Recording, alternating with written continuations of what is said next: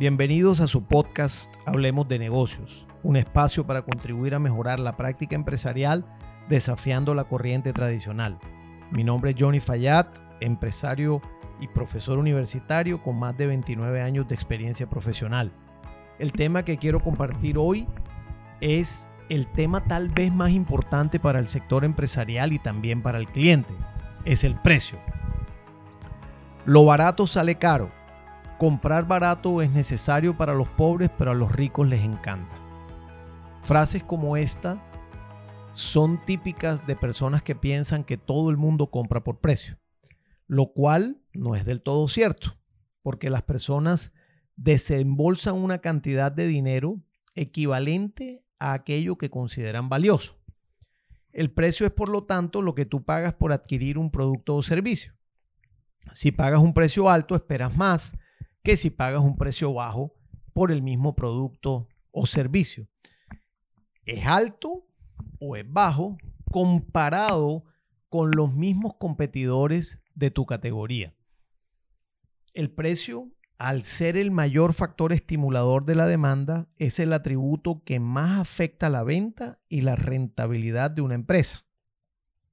Sin embargo, con el propósito de buscar percepciones positivas de precio por parte de las compañías y que los segmentos de mercado que atiende una compañía puedan generarle percepciones positivas de precio a ese segmento de mercado, el mercadeo ha desarrollado conceptos como diferenciación, ventaja competitiva, valor, que se usan para que las empresas puedan colocar un precio más alto que sus competidores pero también porque le ofrecen algo más al cliente o mucho más. Y este, el cliente, estaría dispuesto a pagar una prima de precios por esos atributos distintos. Es necesario tener claro, por ejemplo, que el precio bajo es una fuente de ventaja competitiva.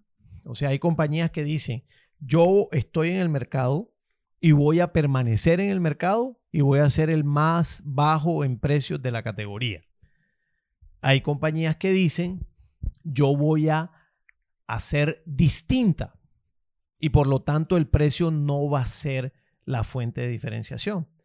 Va, voy a cobrar más, pero el precio allí, cuando tú cobras más, no es la fuente de ventaja competitiva. ¿Por qué? Porque lo acompañas de atributos adicionales, tanto funcionales como por ejemplo la calidad del producto y que el producto sirva para lo que fue creado, y atributos emocionales como por ejemplo la tradición, como por ejemplo el estatus. Son atributos emocionales que el cliente estaría dispuesto a pagar un poco más por sentir esos atributos emocionales cuando compra un producto o servicio con una marca específica. Por lo tanto, cuando tú acompañas al precio con estos atributos, puedes cobrar un precio más alto porque tendrías diferenciación con respecto a las otras compañías que compiten en tu categoría y el cliente está dispuesto a pagar un precio más alto porque esos atributos no los tienen los demás. El reto entonces es que, por ejemplo, si tu empresa es la mejor en lo que hace, en la categoría donde pertenece y en el mercado donde opera, pues colocarás un precio alto. Pero si tu empresa no es la mejor, sino que se dedica a entregar un producto o servicio solamente con los beneficios funcionales puros y duros, esa compañía está determinada por el precio como el mayor factor estimulador de la demanda. Sin embargo, existe un término medio en el mercado con el propósito de buscar mayor rentabilidad dentro de las organizaciones, buscar más caja, pero también buscar entregarle algo que para el cliente sea valioso. Este segmento es un segmento medio, es decir, la compañía no es la mejor dentro de su categoría, tampoco es la de precio más bajo de su categoría, sino que tiene una calidad media y además tiene algunos servicios adicionales que también son razonables económicamente, sin embargo, tiene un nivel de precio que se ubica en la franja media entre las dos, entre los dos extremos de bajo y alto. Ejemplo, si 100 dólares es, precio, es el precio bajo de la categoría de un producto y el precio alto son 350 dólares, el precio medio son 160, 170 dólares aproximadamente. Esto es que cuando tú vas a una categoría específica a comprar un producto, ejemplo, perfumes, y vas a comprar un producto de un perfume, compras un perfume, voy a poner un ejemplo, que vale 100 dólares en un negocio de precio bajo. Pero si te vas a otro negocio de precio alto, vas a encontrar un almacén mucho mejor decorado, con mejor asesoría, que te puede dedicar más tiempo a que compres el perfume que más se ajusta al humor de tu piel, que también se ajuste a los momentos que tú tienes en tu día y en la noche también.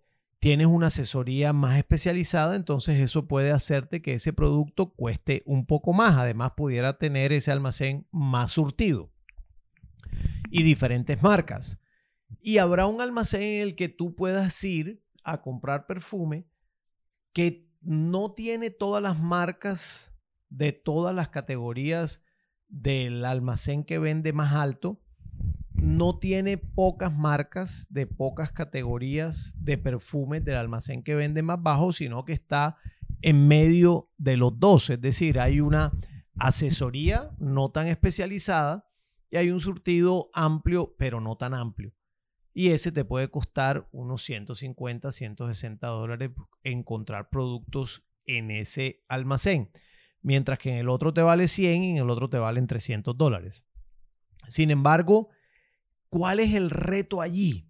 El reto fundamental es que el, el negocio de precio bajo debe poder mantenerse en esa condición porque es una escogencia estratégica de la compañía y el de precio alto también. Sin embargo, el de precio medio está como en la línea caliente. No puede hacer algo que sea demasiado bueno porque se sale de, su escogencia, ni algo que sea muy barato porque también se sale de su escogencia. Esta categoría es una categoría de negocio en términos de precios que está teniendo un crecimiento tremendo también se conoce como la democratización del lujo o el lujo de clase media, que se dio o que nació a partir o se potenció a partir del advenimiento de los teléfonos celulares porque precios de celulares de 400, 500, 1000 dólares permitió a que los clientes pudiéramos ver como accesible esos niveles de precio si para un celular sirve, también serviría para cualquier otro producto en cualquier categoría de negocio. Entonces, surge ese concepto en un segmento de mercado que estaría dispuesto de manera razonable a gastar un poco más, a sentirse muy bien y a tener beneficios también emocionales que le permiten tener un poco más de, de nivel de precio a la compañía que ofrece los productos o servicios de esa naturaleza. ¿Por qué es importante ese segmento? Porque no es el de precio alto que hace menos accesible a los segmentos de mercado los productos o servicios.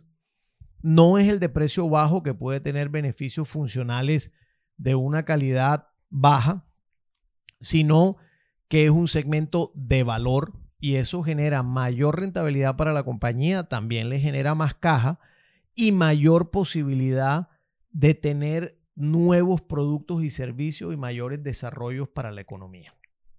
El mito que el precio es una fuente de diferenciación solo para mí es cierto cuando el precio es bajo. Ejemplo, en lo que se llaman los hard discounts o los descuentos duros en el negocio de distribución al por menor. En Colombia hay negocios como de uno eh, como ARA, por ejemplo, que son negocios que eh, trabajan a precio muy bajo en relación con los otros retailers. Y el icono de este concepto a nivel mundial es esta compañía que se llama Walmart, que maneja precios realmente mucho más económicos que sus competidores, con un surtido también bastante amplio y que el precio ahí se convierte en la mayor fuente de ventaja competitiva. Sin embargo, si tú irremediablemente no cuentas con un atributo o una ventaja claramente identificada por el cliente, irás migrando a ser el de precio más bajo de la categoría, dado que no hay nada más en lo que te puedas destacar o ser distinto. Ahora bien, ser una compañía de precio bajo no es nada fácil. La estructura de la empresa debe ser orientada en el mismo sentido. Márgenes bajos, costos de operación al mínimo, salarios más bajos que el promedio del sector, decisiones de gastos súper centralizadas, mucha tecnología para evitar tener más personas.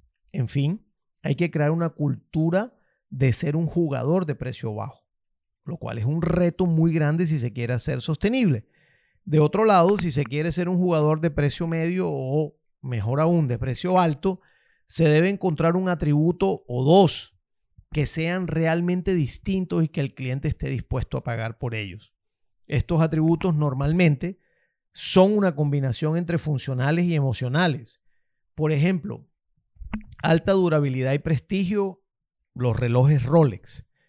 Diseño moderno y seguridad, pudiera ser la marca Volvo de automóviles.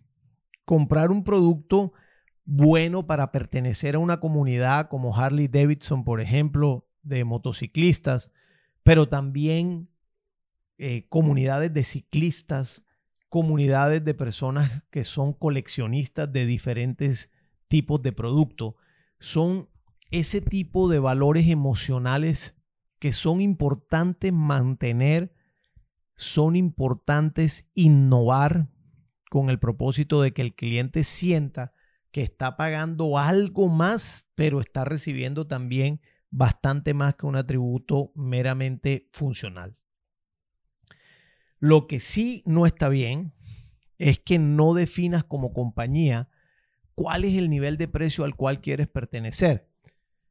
En ocasiones eres de precio bajo, en ocasiones eres de precio medio, en ocasiones eres de precio alto, según con quién te compares.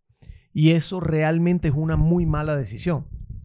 Es una malísima decisión porque desorientas al segmento de mercado porque tú no le estás comunicando a tu segmento de mercado cuál es el nivel de precio que responde a los atributos que tú estás ofreciendo. Por lo tanto, eso lo que hace es que al final del ejercicio el cliente no va a saber qué esperar de ti como compañía. Entonces la pregunta es, ¿es mejor ser de precio alto o es mejor ser de precio bajo? ¿O es mejor ser de precio medio? Habida cuenta que el precio es el mayor factor estimulador de la demanda, cualquiera de las decisiones, bajo, medio o alto, es supremamente válida. En todo caso, la decisión que escojas debe ser consistente en el tiempo y debe tenerse en cuenta la capacidad de la organización para competir en el mercado con esa decisión de nivel de precio que hayas escogido. Vale la pena conseguir, y mucho la pena, conseguir que tu segmento de mercado perciba los atributos de los niveles de precio que tú estás ofreciendo y que esté dispuesto a pagar por esos atributos un precio específico de acuerdo con lo que tú le estés ofreciendo. Mi invitación a todos los equipos directivos, a todas las personas que manejan niveles de precio en una compañía, es que el precio bajo no debe ser la primera decisión cuando tú quieres competir en el mercado. La primera decisión, para mi gusto, debe ser en qué puede ser distinto, cómo harías distinto lo mismo en el mismo producto que tu competidor tiene, pero cómo lo harías tú distinto, en qué procesos, en la forma como llegarías. Es un reto tremendo, pero haría más rentable y sostenible la compañía también en el largo plazo. Y aquellas compañías que escogen ser compañías de precio bajo, Lo consistente es una estructura dentro de la organización que permita hacer sostenible ese precio bajo como una fuente de ventaja competitiva y que debe ser muy bien estructurado para que no venga un competidor con un bolsillo más profundo y que ese competidor baje el precio más que tú y que te ponga en problemas en términos de rentabilidad y de caja. Sino que cuando llegue un competidor que quiera competir por precio, te encuentre tan bien estructurado en toda tu organización, tanto interna como en la cadena logística y la entrega del producto al cliente, que no sea solamente cuestión de marcar un precio de venta, sino de competir con toda una estructura organizacional y una cultura que seguramente va a ser más complicado. Si te gustó este podcast, por favor, compártelo. Si quieres hacer algún comentario o pregunta o retroalimentación, por favor, contacta conmigo en Instagram en la cuenta arroba Hablemos Negocios. Muchas gracias y nos vemos pronto.